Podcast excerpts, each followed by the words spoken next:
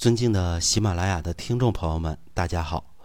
前几天呢，孙老师接到一个老同学的求救电话，他告诉我呀，他最近这一年多呢，常常脸红、脾气大，晚上睡觉呢特别的不好，平均一晚上啊要醒来三四次，白天呢还口苦咽干。这个感受啊，让他实在有些受不了了。他问我呀，该怎么办？我说呀，听你的表述，问题可能出在肝。用龙胆泻肝汤加减呢是比较合适的。其实啊，与我同学类似的问题的朋友呢，其实比较多。孙老师调养过的呢也很多。就像啊，郑州的赵女士，四十三岁，她就是典型的睡眠障碍。那主要表现呢，就是啊入睡难，勉强睡下以后呢，也是多梦，一夜啊醒来好几次，平均每天晚上啊睡不到四个小时，严重的时候啊。干脆就是彻夜不眠了，那晚上睡不好，白天就肯定难受，所以呢，他常常啊觉得胸闷，情绪压抑，感情呢容易冲动，有时候啊说不上为什么，心里头啊总感觉到一丝悲伤，想哭呢还哭不出来。那他到医院去啊，结果被告知患上了神经衰弱，也服用了一些镇静安眠的药物，但是呢，都是吃的时候啊有点用。停了药呢，睡眠呢并没有什么改善。那我在辩证的时候发现啊，赵女士的舌苔呢黄而且白，两只眼睛呢微微发红，面色呢也是红色的。赵女士呢自己说呀，现在明显感觉到啊胸闷、口苦、吃不下饭，尤其是口苦之感呢，最近更是十分强烈。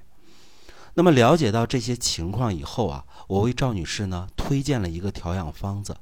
龙胆草十二克，栀子十二克，黄芩九克，白芍十二克，厚朴花九克，赤壳九克，青皮十二克，甘草九克。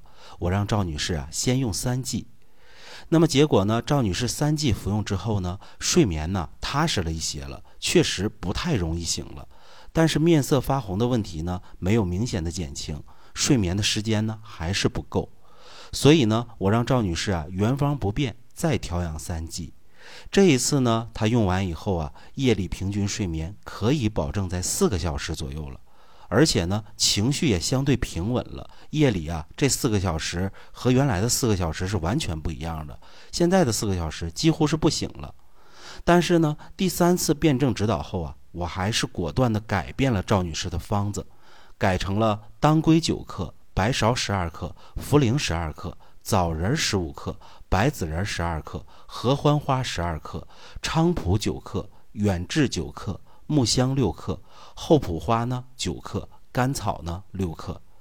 赵女士啊，用这个调养方法数剂以后呢，睡眠和情绪啊基本恢复正常了，不止每晚呢能睡七个小时以上了，而且心慌胸闷的情况也没有再出现过，整个人呢精气神都更饱满了。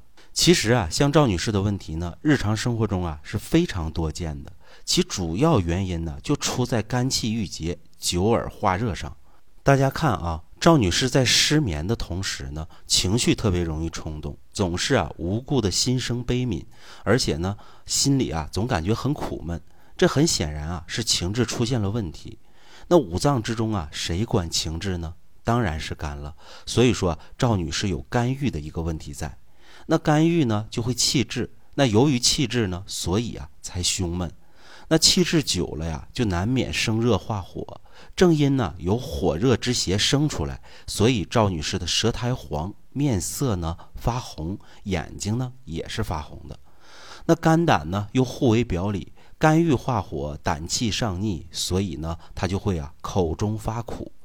当然啊，也是由于肝郁化火，肝魂失藏，所以呢，他夜里啊睡眠不安，甚至呢难以入睡。那么这个时候啊，应该怎么办呢？第一个步骤啊，就是直接按下你的肝火，这是啊眼下最紧迫的问题。怎么做呢？我们来看啊，赵女士当时用的调养方子：龙胆草十二克，栀子十二克，黄芩九克，白芍十二克，厚朴花九克，赤壳九克，青皮十二克，甘草九克。那么赵女士啊，先期这个应用调养的方子啊，是有龙胆泻肝汤的影子的。其中啊，龙胆草、黄芩、栀子啊，它们互相协作起来呢，是属于清肝火的。那白芍呢，是属于平肝阳、凉肝和泻肝的。由于啊，赵女士的问题呢起于肝郁，所以呢要疏肝行气、改善胸闷等等的症状。于是呢，孙老师给她用了厚朴花、赤壳和青皮。那么这样的调养方法呢，前后啊一共是用了六剂，最终呢，赵女士睡眠呢终于啊踏实了一些了。可以说这时候啊肝火已经被按下去了，但是啊这只是完成了第一步，下一步啊是养阴血。阴血不足啊，赵女士的肝阴肝脏啊都是属于失养的一种状态。那么这种失养的状态啊，是很容易造成啊她的情况出现反复的。那么我们如何来养阴血呢？来看孙老师啊，当时更改的调养方法，改成了当归九克、白芍十二克、茯苓十二克、枣仁十五克、白子仁十二克、合欢花十二克、菖蒲九克、远志九克、木香六克、厚朴花九克、甘草六克。这里头啊，当归、白芍、枣仁啊是养肝血的，白子仁呢是养心血的，茯苓呢是健脾宁心的。合欢花呢，能够疏肝理气、愉悦心智；菖蒲、远志啊，是属于开窍化痰、行神定志的。那木香和厚朴花呢，来继续啊梳理气机，以防啊肝郁气滞。